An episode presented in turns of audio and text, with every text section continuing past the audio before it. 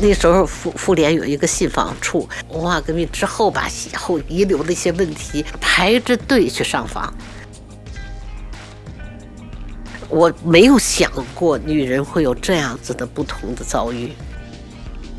他说：“我们妇女的地位就是这样子，就是我要带一个记者下去采访，我都找不到、借不到一辆车，还是我丈夫找来的车，这就是我们的地位。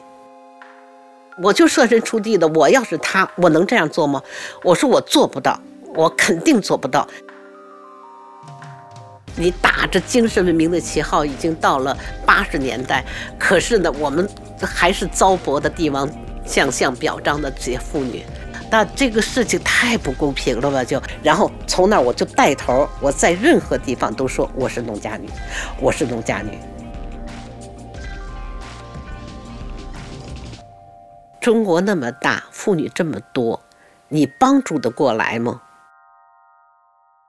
？Hello，故事 FM 的听众，你们好，我是 Alex，也用 Alex Wood 这个名字，我是一名性别研究者。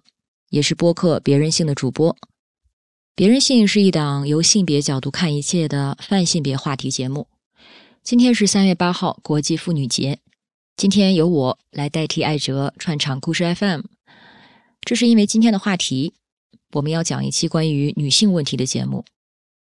我自己也是故事 FM 的忠实听众，这两年经常能听到故事 FM 播出有关女性经验、涉及到女性权益的故事。而不管是在评论里，还是在更大范围的互联网的舆论场上，“女性主义”这个词始终伴随着争议。当然，这是现代女权的一个特点，本身内部它就有很多不同的立场和方面。但我觉得这里面可能有一个更重要的问题，那就是属于我们中国女性，我们自己的 history 在哪里呢？是如何开启的呢？一九四九年之后，在中国漫长的性别平等的征途上。我们的前辈们，他们关注到了哪些根深蒂固的妇女问题？他们又是如何行动的呢？今天的讲述者谢丽华，一位在妇女事业中工作了四十年的老前辈，我们请他来讲述他的故事，回顾他的人生和事业。我相信听完这个故事，你会更加感同身受。我们究竟是在什么样的历史语境下走到今天？我叫谢丽华，今年。是本命年，七十二岁，从到全国妇联，到创刊《中国妇女报》，到创办《农家女》杂志和《农家女》的公益机构，真的四十年了。我们还是要从谢丽华的人生故事开始讲起。谢丽华是一九五一年出生在山东潍坊的一个县城里，她是家里的第二个孩子。她的上面有一个能干懂事的大姐，下面有一个金贵受宠的弟弟。小时候的谢丽华，就像中国无数个被夹在中间的孩子一样，没受到过什么特别的关注。她自己坦言，那个时代也从未觉得身为女性有什么天然的劣势或者不同。而弟弟受宠，仅仅是因为他是最小的，他是弟弟而已。直到五六岁时发生的一件事，呃，很多事情的话呢，是属于这个冥冥之中的有一种那个呃联系哈。哦哦，这这命运的话呢，就让我这么样子的走到这条路上来。我觉得我们家的转折呀，跟我的姥姥自杀就有直接的关系。我我就是可能随着我妈，在我妈后头头去赶集，然后街坊们就告诉说的，你们家出事儿了，说的你妈不在了。我记着我妈就噔噔噔跑过去，我们是跟着呀，我是没有更多印象的，但是呢，就是他是吊着的，然后给放下来之后的话呢，一看就六六六，当时叫农药哈，吃了六六一六没有死，又上了吊，然后他就决心就不活了。就是就是死死的时候，他才六十二岁。姥姥为什么一定要死？她悲剧的起因就是她没有如其他人期待的那样生出一个男孩。我姥爷的话呢，他没有儿子，而他家呢是属于他成分上定的是富农，实际上那个家里边还你想开着私塾，家里边要继承这个什么，所以老人又做主，就买了一个我的小姥姥。可是我姥爷呢不喜欢，因为我姥爷是受过教育的，不喜欢。可是家里边要传宗接代，姥爷后来娶的这个小姥姥，同样也是旧时代悲惨妇女的典型。他的年纪只比谢丽华的妈妈大了五岁，而且是个弃婴，从小没有接受过教育，十六岁就被人做主卖到了谢丽华家。而谢丽华的姥姥姥爷是青梅竹马，感情很深，在这个家里根本没有给他留什么位置。他自己就说：“我来了就是为了给他们生儿子的啊！”但是呢，他也没有生儿子，也生了两个闺女。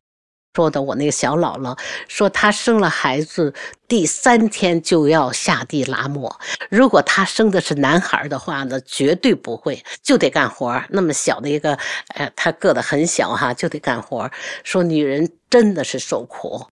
这种家庭一直持续到解放以后，谁都不离开这个家。另外的话，这个家庭里边那个时候还有那个阶级斗争，人家是一个家庭里边两个妻子，一个是富农，一个是贫呃贫雇农，产生任何的矛盾。都会是觉得是阶级压迫，所以让我小姥姥要揭发我姥姥。完了，另外的话，社会舆论上又觉得你们是阶级压迫啊！你们他本来买来就像你们家的奴隶一样哈，然后那谁走啊？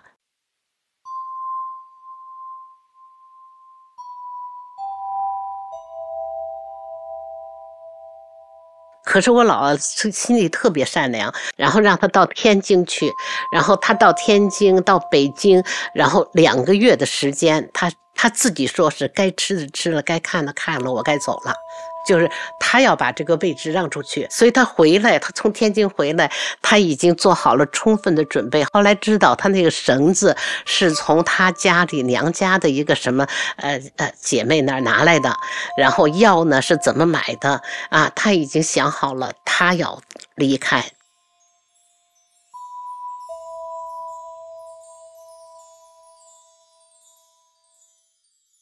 这段封建时代的三角关系。由姥姥的死亡画上了一个休止符号。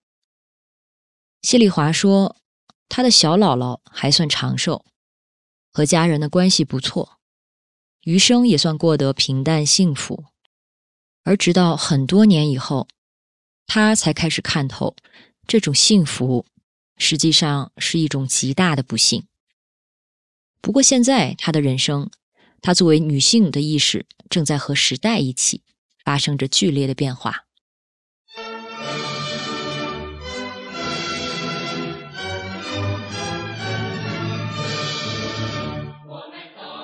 五十年代，人民公社大跃进正进行得如火如荼。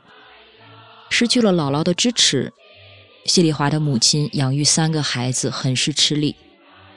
于是，她带着谢丽华和弟弟两个人来到了北京。投奔在这里当会计的丈夫，这也让谢丽华成为了中国的第一代流动儿童，第一代的打工子弟。然后转眼到了六十年代，革命热情更加高涨，文化大革命开始了。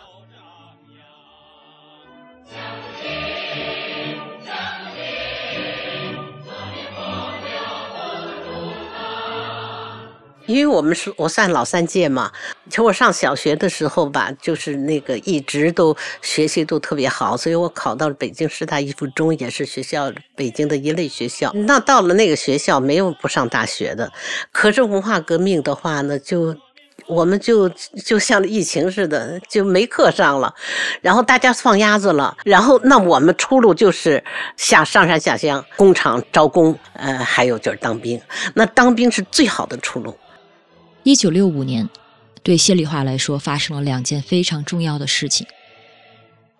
第一，她的大姐在这一年去往了东北的建设兵团；第二件事，就是在五月二十七日这一天的《人民日报通讯》上刊登的毛主席、刘主席畅谈十三陵水库一文中出现了这样一句话：“时代不同了，男女都一样，男同志能办到的事情，女同志也能办得到。”这句毛时代最著名的口号之一，鼓励妇女从传统的家庭中走出来，进入公共领域。这句话极大的鼓舞着谢丽华这一代的女青年，她们怀抱着和母亲和姥姥们完全不一样的信仰，想要投身于革命中大干一场。一九六九年，谢丽华正式前往云南参军，成为了一名宣传兵。而时代不同了，男女都一样这句口号，却以一种更直接的方式，开始改变他的人生。要受这个影响，多少有一点的，我就是初恋。革委会里边有一个高三的，我是初一的。然后呢，他当了空军，然后我们的呃昆明的战友回来，然后就和他碰上了，他就要了我的地址。我四年第一次回家，就我就约在一起。他比我大五岁。我就觉得我在他面前就像傻子一样。那他说：“哎，今天咱们到这儿去，明天到那儿去吧。”然后所有的我都听着他的指挥，因为他当时如果不搞文化革命，他是留法的，就是被提名。他在学生时期就入了党的。你想我多么仰慕他呀！啊！但是后来我怎么觉醒的呢？就是他他父母啊，是可能身体不好，身体不好，他就能他家里边需要有人照顾啊。他希望呢，我能够回到北京来。我就这时候，我就开始有这种性别的启蒙。哎呀，我我就说的你，你家里需要人，我回去难道我能会会管你父母吗？你为什么不顾？不雇一个保姆来呀，我就开始反感。然后另外的话呢，呃，在一起说说的时候谈恋爱嘛，啊，说的时候咱们今后有三个孩子啊，应该男孩女孩什么的，就这些话我听的都比较刺耳。这是一种本能。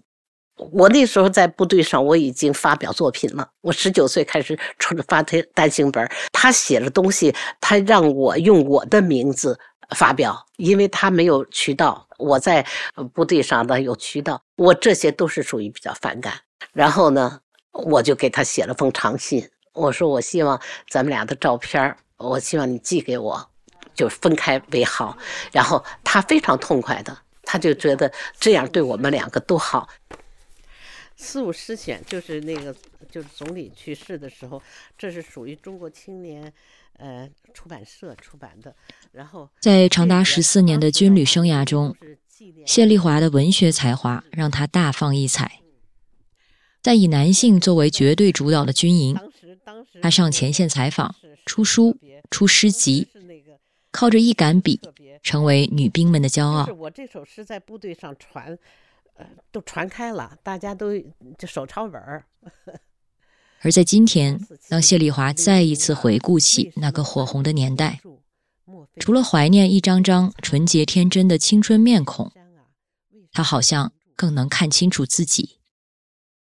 我做的事情，文化革命中这个造反派呀，然后那个对那个老师啊，那个就是残酷斗争什么这些，哎，我觉得这也是一个本性的东西。我从来不参与，而且我心疼。我就跟一个这个那个高高高三的一个叫杨兴的，他也是个军人子弟，然后一块抄家哈，说人家家里买的武器什么的，然后他把人家那个。这个那男的给人家下跪，拿着刀子吧，就要割人家耳朵。他真的是那个刀子就下去了，要，哎呦，我吓得他，我就抓住他的手，我我就不能。然后还有呢，就是把那个校长的被子给那大冬天的给泼上水，那个被子就硬邦邦的。我这些我从心里边是特别反感，可是就这些时候特别能看出人性来，就像打仗也一样。那看打仗的话呢，我。不会为然后一场战斗的胜利而欢呼。我看到的可能更是这种呃牺牲和牺牲之后的灾难，给后给他的家人带来的灾难。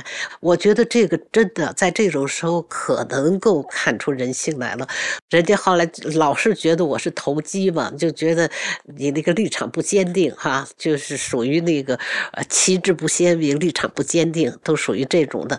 呃，可是本性我做不到。我们坚信一条伟大的真理：红太阳光辉，乌云遮不住，胜利属于全世界人民，胜利属于从巴黎街头出发的队伍。对，特别慷慨，然后特别那个年代啊，就是非常那个年代。完了，我觉得后来你看这个，就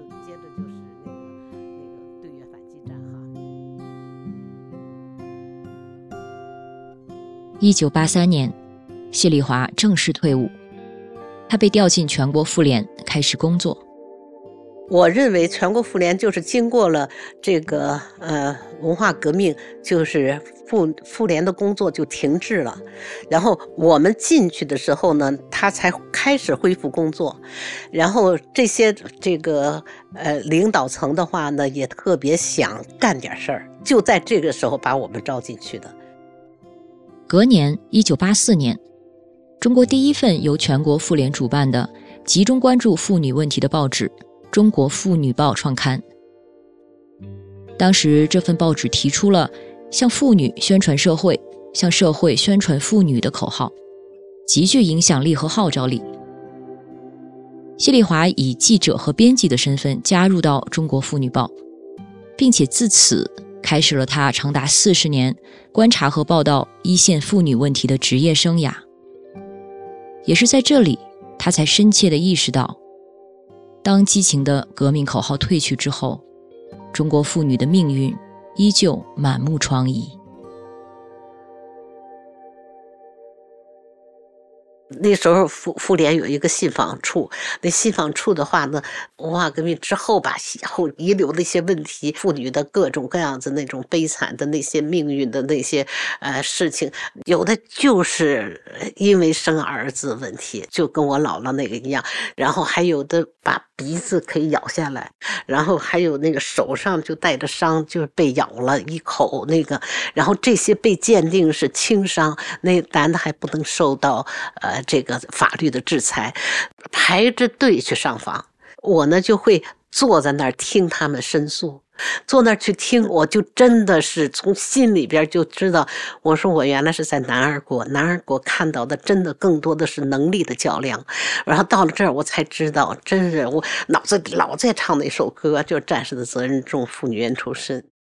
在谢丽华当年报道过的关于侵害妇女合法权益的案件中。有一个河南劳模案，让他至今都难以忘怀。这是个大案要案，呃，他是河南盐师盐师县的一个劳模，然后一直当到了河南省的革委会的副主任嘛，就这么一个人。文化革命以后，就就都回去了。他回到村里边的话呢，村里边的人，因为他有资源呢，修路，然后搞了一个罐头厂，村里把他当成大救星。啊，六十了，当时村里边有一个有一个三十岁的一个女孩，已经结了婚，有两个孩子了。她呢就看上了这个，她就把她的丈夫的话呢给弄到这个厂子里边去搞采购，整天往外跑。她就过来，就跟这个女的同居。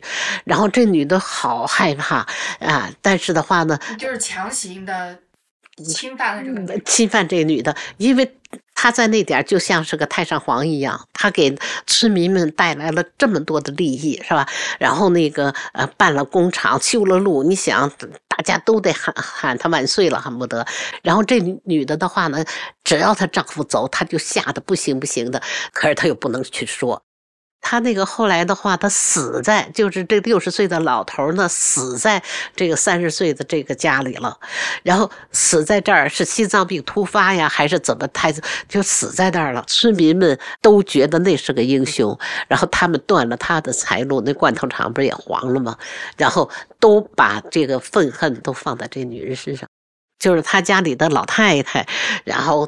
带着他家里的人，然后还有全村的人，就把这个女的打的，然后拿着笤帚疙瘩，就是拿那个扫街的那疙瘩那个棍儿往她的下身捅，血淋淋，然后把这个女的脱光了衣服，然后游街，从从山呃山沟里边一直走到大队部，就是就这么耻辱这么一件事儿，这个女的就就等于呃抢救了，已经到了抢救了，这个公安才开始参与的。这个我去了之后呢，那个妇代会的主任接待的我，现在叫也叫妇联主任了，那时候叫妇女代表。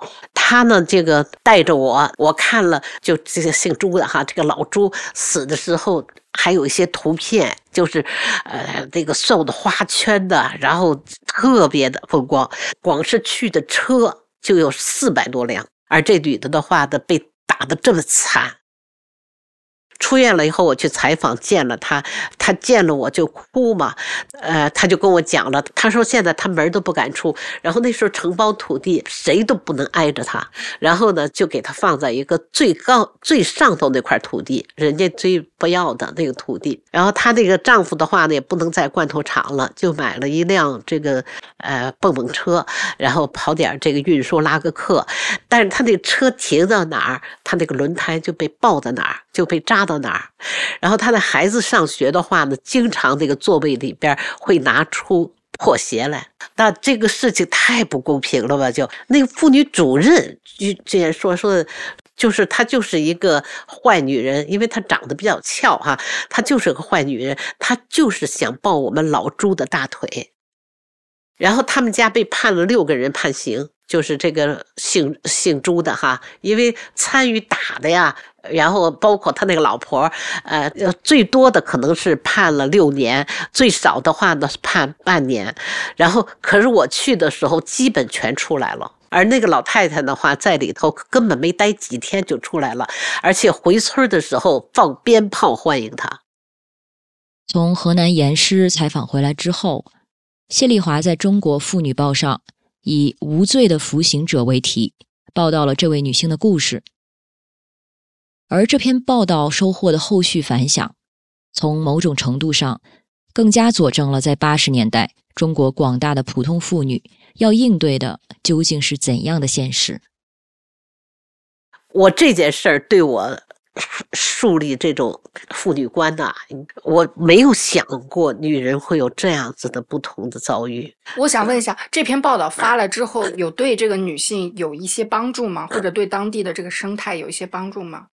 呃，这个就是那个妇联主任的话呢，跟我有过联系，挺好的那个县里的妇联主席。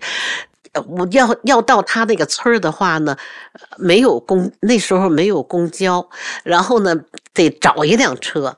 这个妇女主任的话呢，就为了给我找辆车，一天的时间找不到，没人去，他们自己又没车，最后是他。丈夫找了一辆单位的车把我送上去的，就这一件事儿，那个妇女主任也掉也掉泪，就说的妇联主席哈，他说我们妇女的地位就是这样子，就是我要带一个记者下去采访，我都找不到借不到一辆车，然后还是我丈夫找来的车，这就是我们的地位。提到八十年代，我们的注意力往往会被改革开放、城市化。经济发展这样的美妙词汇所吸引，但是在谢丽华的记忆里，八十年代充斥着非常多尖锐的妇女问题，比如说家庭暴力。半夜里边上访的妇女敲他的门，他才知道妇女的问题，尤其是家庭暴力，哈，就真的很多。他的基数非常大，不管是在城市还是农村。什么叫家庭暴力？你不打你就是冷暴力，都算家庭暴力。被打得鼻青脸肿的，给咬掉咬掉耳朵、咬掉鼻子的，还有计划生育问题。我看到一个特别极端的案例的话呢，就是这女的得躲出去，躲到山沟、山洞里边去生孩子，没有医生，然后她那个丈夫愣是拿手给挖出来，然后大流血死掉。以及计划生育所带来的严重的重男轻女，他就说他们河南呢，你生了这个儿子的话呢，胎盘是要放在你的院子中间的，挖一个就埋起来。你要生了女儿的话，胎盘就扔在厕所里头，或者扔着什么让狗什么吃掉。另外就是土地问题，因为承包了，承包了以后呢，这个妇女的话呢，如果不离开家，土地有你一份儿，你只要离开家，你像这些家庭暴力也好啊，遭到这个呃磨难，你离了婚之后，你就没有寸土之地，基本利益都得不到保证。城乡人口开始流动，而流动出去的妇女被视作一种污名。啊，叫出嫁女，那那个妇女说的，为我为什么不叫男的？为什么不叫出嫁男呢？啊，就叫我们出嫁女。另外参政，妇女的参政呢，农村妇女原来的话呢，都是好比她当妇女主任的话呢，就自然而然的进到村委会了。然后后来不就竞选嘛？竞选的话呢，妇女就成了弱势了。这些男的的话呢，就恨不得，呃，说他们，呃，就吃流水席也好，就是，呃，恨不得就是一家送一箱可乐，呃，然后都投男的票，而女的不会，妇女的这个参政的比例降到了历史上从来没有过的这个。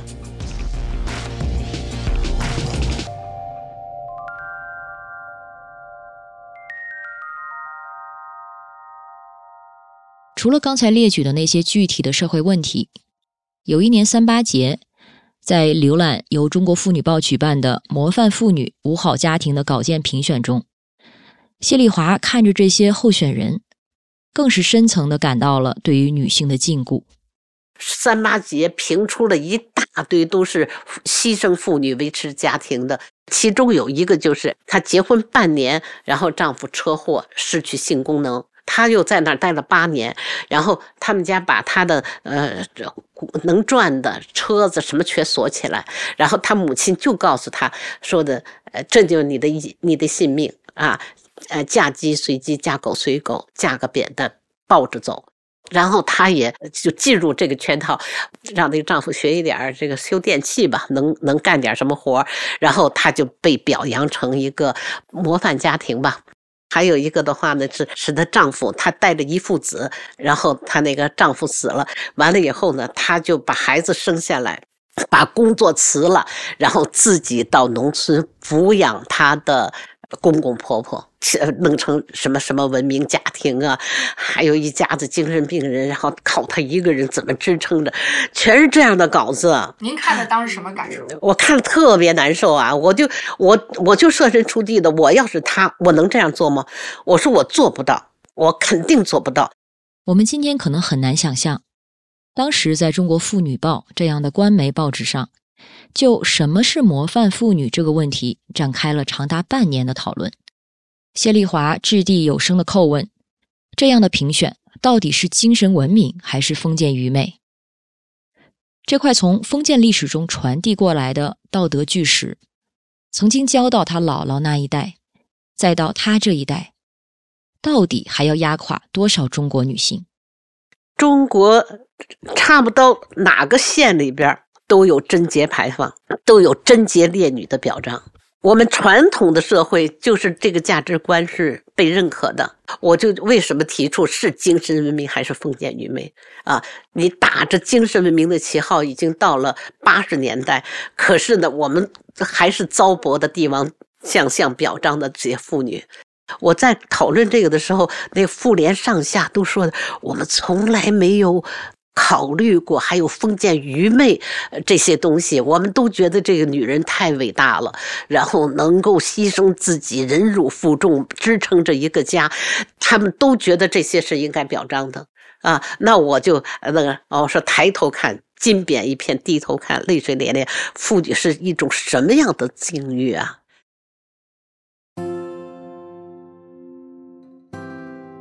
上个世纪九十年代。在政府的鼓励下，追求经济效益的成功成为全国上下最突出的公共意识。谢丽华所在的《中国妇女报》也开始提倡员工自己办公司，进行多种经营。报社相应也给一部分启动基金，但是不多，只有五万。此时的谢丽华刚过四十岁，她有着十四年的军营经历和八年的记者经历，不论在体力、阅历还是直觉上，他都处在干事业的黄金期。而创办一个自己喜欢的报刊，几乎是当时所有媒体人的梦想。他当时正和朋友一起开办一家服务于北京未婚女青年的单身俱乐部。他想，是不是可以办一本关注女青年婚恋问题的杂志？他应该会有很好的广告客源和经营前景。但没想到，这个想法一下子就被出版署的领导驳回了。我跟他说了之后呢，把这套材料给了他，他就笑一笑，他说：“你这个和中国的文化传统完全是背道而驰的。”他说：“你知道咱们是宁破一座庙，不拆一桩婚，你还弄个单身世界？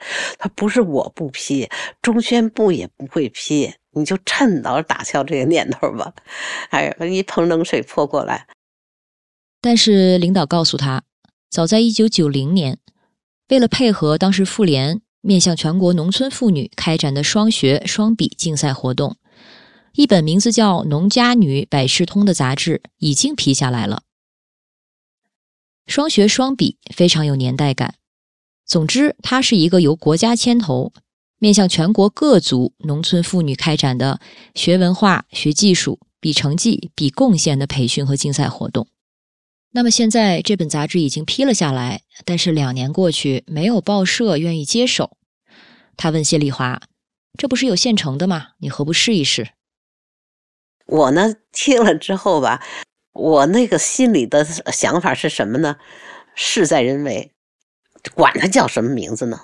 能自己出来创业，能把自己的想法能够付诸实践，我我就回来就跟报社商量，报社说的那也按就是你创业的那个算哈，就是你你自己出来，然后五万块钱，就是你你就去办。从城市单身女青年到农家女，这个客群的跨度确实有点大。但谢丽华对农家女这个群体非常熟悉，她直觉中这个既是农民又是女性的边缘群体，可能藏着一座故事的富矿。在正式办农家女之前，谢丽华回了一趟山东老家，她母亲的一脉亲戚依旧居住在这里。她回到自己出生的老房子面前，拍了一张照。她说。别人不相信她这个在城市里长大的精英女性，能做出一本农村妇女会买来看的杂志。但是在拍下那张照片的那一刻，在和宜家的几个嫂子弟媳聊起家常的瞬间，她心中对于自己的怀疑就消失了。她知道，自己原本就是他们中的一员。但是，首先的第一件事就是需要弄清楚，到底有没有人会看这本杂志。我就去找这个，这是说城乡部管，城乡部的话呢，告诉我说的全国现在有一点三亿的妇女参加双学双比，啊，我也不知道他的数字怎么来的。哎，如果我们就是十分之一的妇女，呃。能订这个杂志，说你这个就是全国之首，就是最大的了一个了。十分之一的话，那就一千多万份儿，是吧？我没想到那么多，但是我想着一年发行十万份儿是不会有问题的。那我是真的是一个地儿一个地儿的跑，然后这个你像那个，就是我在妇女报的时候，我报道过的那些。啊，妇联还有一些企业家，然后去找他们要广告，去找他们，反正是第一年的话呢，没有三万份还，我才知道，难到这个程度，而且呢，就是报社的人没人愿意跟我干，就说的你他妈吃饱了撑的，然后给农村发这个编个刊物哈，农村妇女谁买书看呀？在过往二十多年的工作经验里，谢丽华一直相信。自上而下的行政手段是有效的，不论是一呼百应的革命岁月，还是当年在中国妇女报发出一个讨论，总是能得到各界妇女的支持和响应。但这次红头文件好像失效了。谢丽华意识到时代的潮水已经改变了方向，她要用全新的方法来面对妇女问题。于是第二年，他也狠狠用上了市场经济的手段，就是做广告。后来我第二年采取采取策略，咱就对着妇联。这个妇联的话呢，他要什么呢？下乡需要车，办公需要打字，他们都没有。我就提了一个口号，叫啊，订阅一万百事通，来年下乡有车送。订阅五千百事通，办公打字用四通，当时四通打打字的那个机器哈，然后那个在这个妇联系统的妇女报刊都炸了。这个谢丽华怎那么有胆量啊？啊，我们办了这么也没敢提这个口号。我其实登出去的时候。我什么都没有，车也没有，自通也没有。然后那时候胆儿特别大，就跑到人家北京吉普车厂去了，不认识一个人，不认识。到那儿以后就找他们那个销售经理，然后我就开始说呀。完了以后，他们说说的那个，我卖一辆车呢是五万二，他们请示了上头，给你四万八。订十万册是九万六吧？九万六我就得给他订十万册，我我就得给他四万八，我才弄一辆车进来。我居然要了他们四辆车，一万份一万份杂志，而这个杂志都没有读者，就在他们办公室堆着。然后他们的话呢，在呃办活动的时候再发给妇女。创办杂志初期。谢丽华的想法还仅仅是为农村的妇女姐妹们办一份她们需要的杂志，所以杂志从设计到栏目基本沿用了她在中国妇女报时期的一些经验，聚焦在婚姻、家庭、技术学习等等。到了第二年，杂志顾问吴清教授向谢丽华引荐了福特基金会的项目官员白梅。当时他们正在中国的西南和西北地区。进行生殖健康的调研项目。经过洽谈，白梅当即答应可以一年订一万份杂志，并且连续订三年，并希望谢丽华能在《农家女》上开设一个生殖健康的专栏。白梅带给了谢丽华一些全新的女性健康的理念，比如我们的身体是自己的，不能把它交给医生和男人，诸如此类。谢丽华也顺势在杂志上开始向农村姐妹们介绍生殖和健康的观念，由此，农家女百事通基本摆脱了双学双比的既定框架，为农村妇女更真实的，而且长期以来一直被压抑的需求而服务。这也让农家女百事通的销量开始走俏，到了第三年，年销量就达到了八万份。一九九七、一九九八年，甚至达到了惊人的二十二万份，读者数也基本稳定在几百万。而这本杂志也不只是一本杂志。此后，在谢丽华任总编的二十年，他们利用自己的影响力，进行着各式各样具体的、有效的行动，就像《农家女百事通》的口号写的那样：“用生命影响生命。”农家女百事通最著名的就是它的各种书信栏目，先后开设了主编信箱、春子姐姐信箱，用质朴和真实的语言回复着来自广袤大地上的各种疑问。我跟他们，我跟我们的编辑记者说：“我说你们要到这儿来显示自己的那个文采的话，就不能在农家女。我说我们就要求我们写任何东西，你对面。”坐着一个，也就是个初小或高小，这个有文化程度的一个姐妹，然后你跟他们说话，你要让他们听得懂，然后你看到的什么事情的话是真的，你就跟他们步入这个，然后妇女们真的听得懂。在信中，他们关心自己的土地，他们渴望一份事业，他们烦恼消失的处女膜会葬送自己的婚姻。谢丽华用真诚的文字鼓励着姐妹们。最重要的是，永远不要放弃阅读和书写。他们自己起的名字哈，就是呃，像个简报似的，叫“淑女”，书书本的书，就是现在出了二百多期吧。妇女们就是在那上头登篇稿子，然后写了之后呢，给它刊印出来。就这个东西，这张纸到了那个村里边，比《人民日报》受欢迎。他们经常带着杂志下乡，去发现中国妇女的真实困境，比如，他们没有自己的姓名。你去了以后，你不知道女人的名字，都知道谁的，谁谁家的，那是谁家的，那是谁的，谁谁的妈，然后谁的媳妇，我们就开始做，就是让呃妇女喊自己的名字。频繁发生的自杀问题。因为下乡啊，呃，经常会碰到谁家的姑娘跳水了，谁家的姑娘吃喝药了，谁家的儿媳妇喝药了，然后一年的话呢，有二十几万，呃，死于自杀，是世界妇女自杀的多出百分之二十五。又比如，入城打工农家女越来越多，但在生存技能上却无法跟上。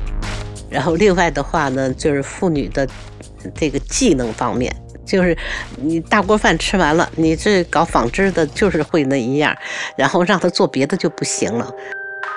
在这二十多年里，谢丽华和他的团队主动寻求专业组织的帮助，申请了多个针对中国农村女性的扶贫、扫盲、教育和自杀干预的公益项目。在我们《农家女》杂志上来刊登这个啊，他们为什么走上轻生之路？我呢，搜集这些啊这些故事，然后呢，你们的专家负责他们一个小组给我写点评。一九九六年，他在北京创办了打工妹之家，为无助的流动姐妹提供交流、住宿和职业培训。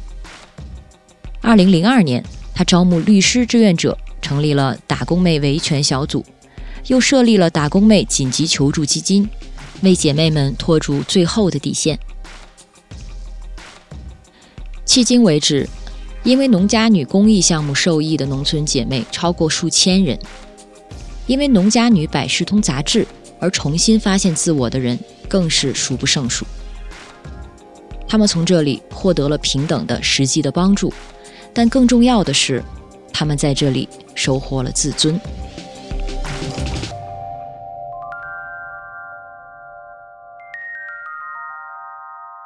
就是农村妇女是一座没有开采的矿山，就是你只要给他们机会，给他们一个舞台，他们就能迸发出一个你难以想象的力量。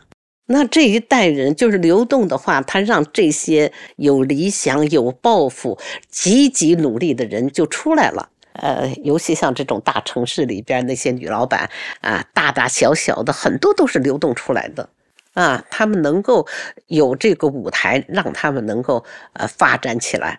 人的那个有选择的权利，这个比什么都重要。来自世界五大洲的亲爱的姐妹们、朋友们，盛大的第四次世界妇女大会已经拉开了它的序幕。请记住，这里是北京，这里有长城。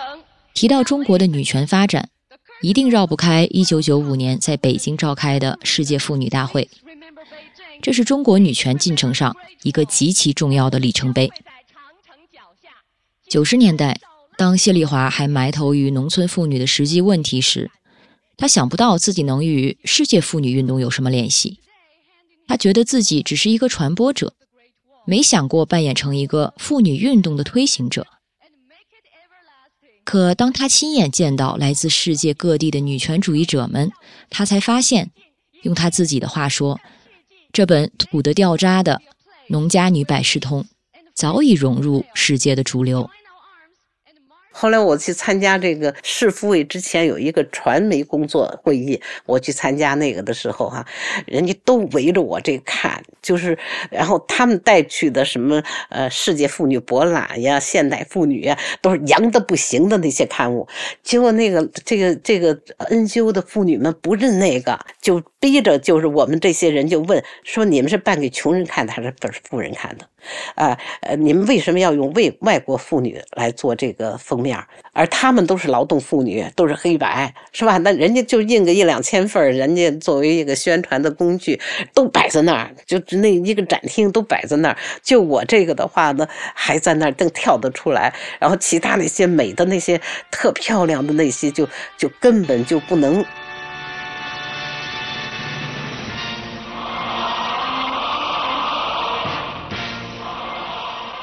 我回来写一篇文章，不就说的？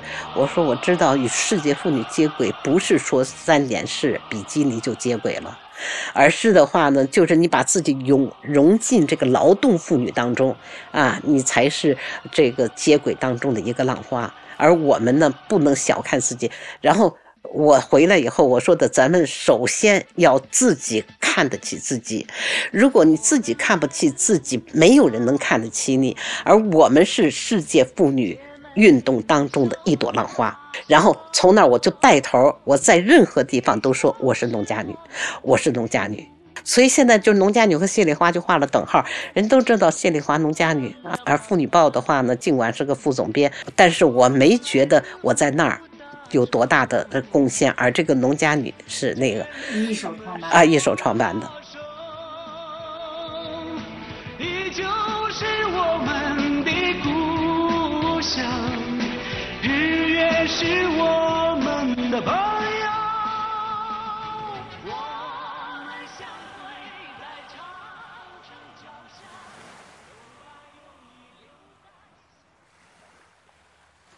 八十年代、九十年代，中国一些顽疾一样的妇女问题依旧存在。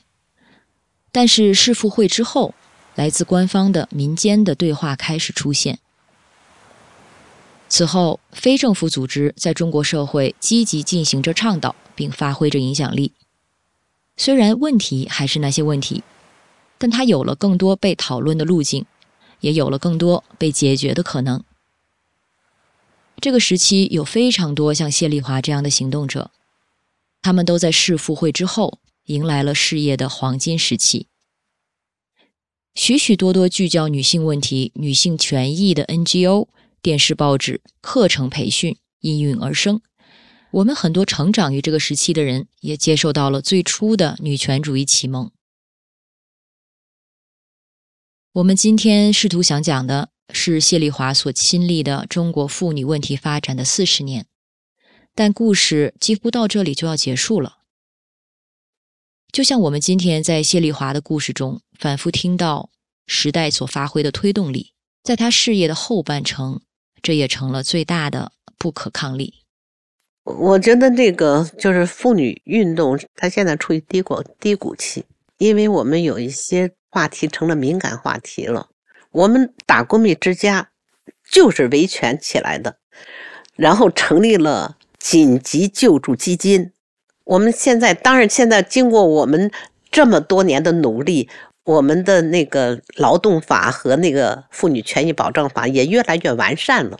是吧？也可能不能像我们原来似的，真的帮助一个人到我家来住，到农家女学校里边去学两个月，然后就是这样子的事儿。那现在可能不需要了。所以有时候我上次碰到一个，就是一个妇女，这个因为这个计划生育做失败了，丧失劳动能力，找不到任何赔偿。我就派人过去了解这事儿，去了解这事儿。你前脚刚去，后边的政府就都追上来了，而且要追查这些消息是从哪来的，就变成这样子。就是当时妇联的那个，因为他们也是搞权益的人，就跟我说：“他说谢老师，他说中国那么大，妇女这么多，你帮助得过来吗？还惹自己的那么多麻烦？”我跟他说：“我说就是这么大。”然后找到我，我视而不见，我不是那样子的人，啊，没找到我，我可以说这个事儿的话呢，我确实帮助不过来。他已经找到我了。我说妇女妇女运动和解放，在我，在我的脑子里不是，呃，成千上万，我说就是一个一个的妇女的故事串起来的。你们要说妇女的这个呃解放的程度，我说我只能是告诉你们，这是就是在我面前是活生生的一个一个的姐妹。社会环境在变化，人自己也在变化。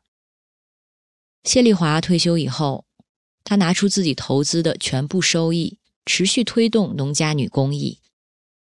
最近几年，他们举办了一个面向农村女性创业者的金种子评选，把实实在在的奖金，而不是一个虚名桂冠，发到那些自立自主的女性手上。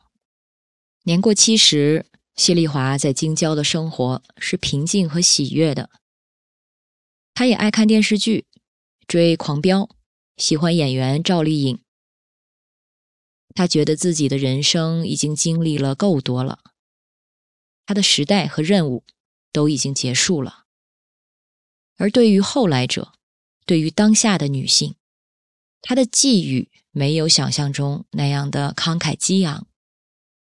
这就是一个经历过一切的人会告诉你的：世界上从来没有两全其美的选择，你要选择战斗，还是选择持续战斗？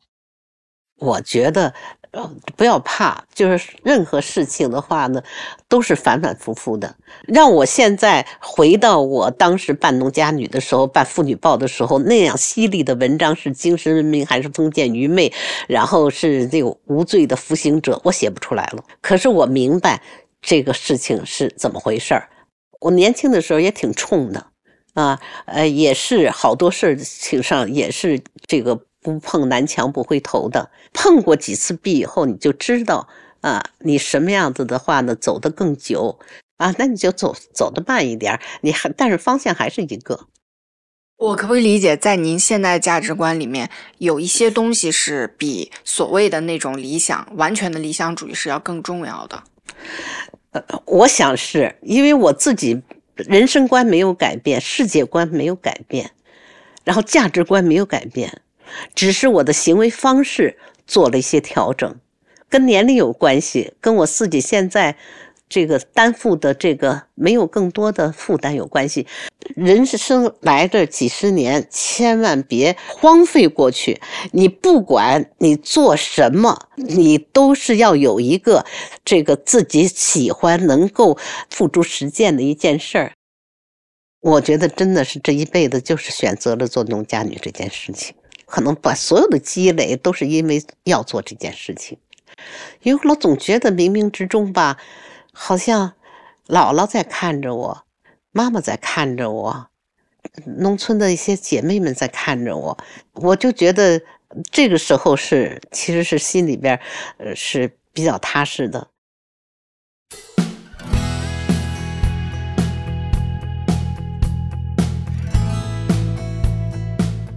不知道你听完今天的节目有什么感想？这是一期时间跨度非常大、内容也相对繁复的节目。感谢你能听到这里。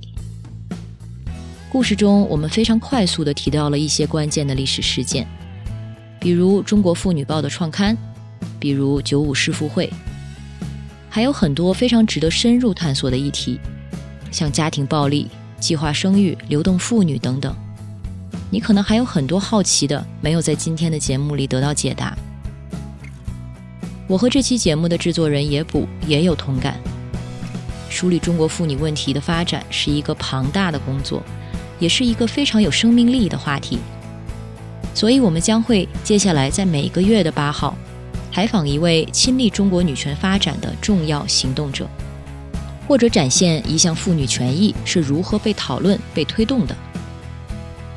我们希望用这个系列铭记我们是如何出发的，又是为何而不断前行。如果你对本期节目有任何意见，或者对我们未来的系列有建议的话题、建议的人选，请尽情给我们留言或者发邮件。